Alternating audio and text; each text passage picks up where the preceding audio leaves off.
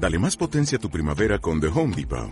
Obtén una potencia similar a la de la gasolina para podar, recortar y soplar con el sistema OnePlus de 18 voltios de Ryobi desde solo 89 dólares. Potencia para podar un tercio de un acre con una carga. Potencia para recortar el césped que dura hasta dos horas. Y fuerza de soplado de 110 millas por hora. Todo con una batería intercambiable. Llévate el sistema inalámbrico OnePlus de 18 voltios de Ryobi. Solo en The Home Depot. Haces más.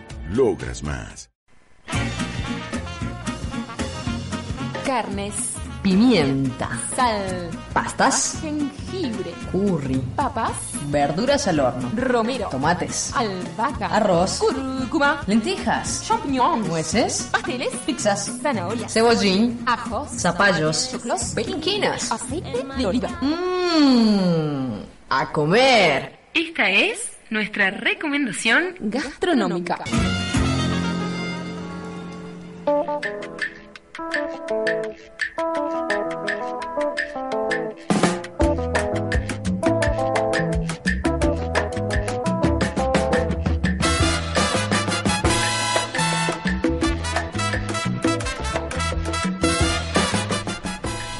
Y así decía nuestro separador.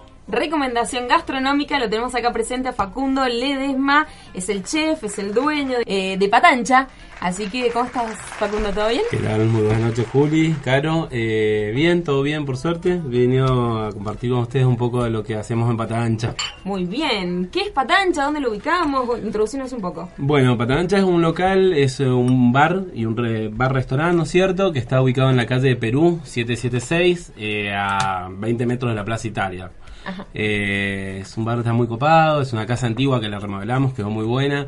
eh, se lo recomiendo para que vayan. eh, y bueno, hacemos comida, todos productos nacionales utilizamos y también de la mano con lo que decía el enólogo de la bodega, usamos muchos productos orgánicos. Nos gusta mucho utilizar productos orgánicos y tenemos una pequeña huerta de aromáticos que utilizamos para aromáticos, bien. perdón, para que utilizamos para hacer las comidas.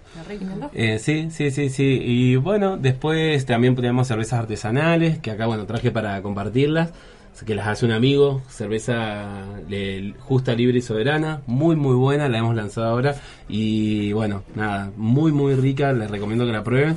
Y también, bueno, traje un vinito para que a ver si compartimos de la bodega Tercos, que va de la mano con el plato que ahora enseguida les voy a comentar. Un plato, una sugerencia para los que quieran ir a conocer el local, puedan ¿Vos te probarlo. das cuenta? Nos trajiste cerveza al programa de vinos. Sí, vino. y en una facultad aparte. Me dio miedo entrar, dije.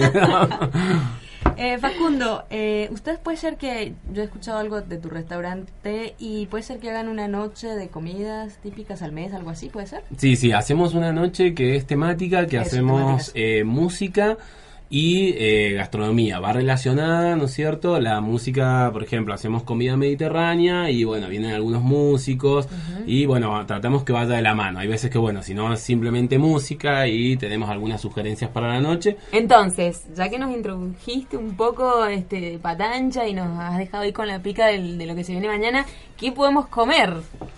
¿Cuál es la Eh, recomendación bien. de la casa? La recomendación para mañana va a ser un costillar de cerdo a la naranja. ¿Cómo lo hacemos, no es cierto? Eh, primero agarramos la, la costilla, se le limpia, se le saca el vacío, todo, y se deja la parte de la costilla solamente. La grillamos, ¿no es cierto? Para sellar, para que queden los sabores dentro de la carne. Y después la envolvemos en papel aluminio con un dulce de naranja que hacemos nosotros con anís y le agregamos cerveza roja justamente de justa libre soberana.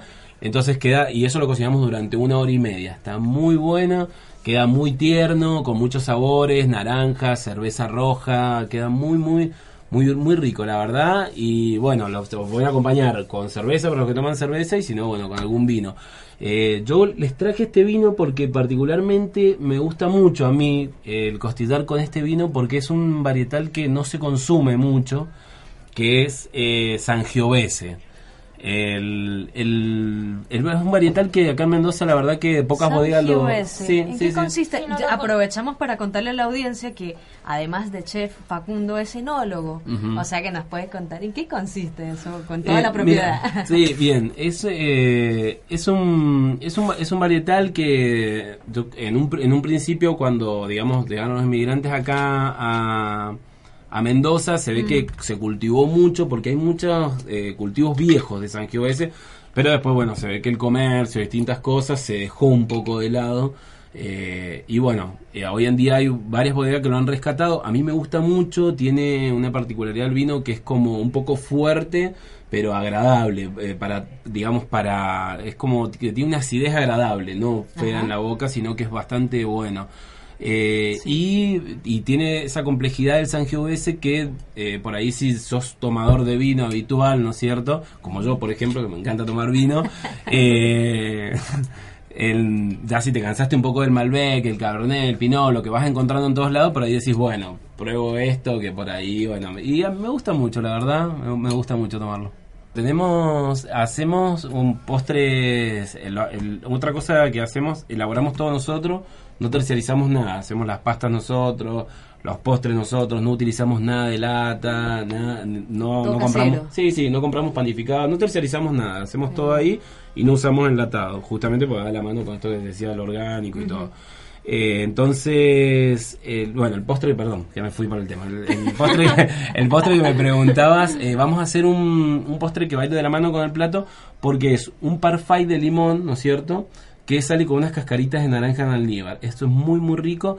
Si lo quieren probar, bueno, van a tener que acercarse por el local Sí, mañana. esto, mejor dicho, las papilas gustativas se nos Tercos fueron está, a la luna. Sí, sí, sí. Ay, me encantó, está buenísimo, ¿no? está buenísimo, Sí, sí, sí, buenísimo, sí, totalmente. buenísimo. Eh, Pata Ancha tiene una fanpage que se pueden meter, ¿no es cierto?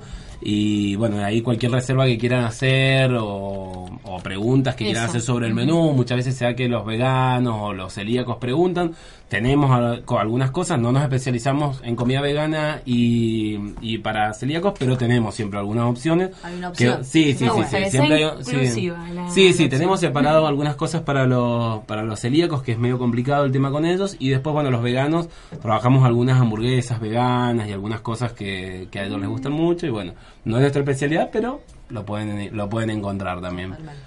Facundo, muchas gracias por venir No, y por, por traernos favor. todo esto. Y, y No, más, por eh, favor, cuando bueno, la quieran, chicas, eh, acá estoy para lo que sea, no hay problema. Genial, Buenísimo. muchas gracias. Gracias. Escuchamos a Facundo Ledesma del restaurante Patancha. La culpa es del vino.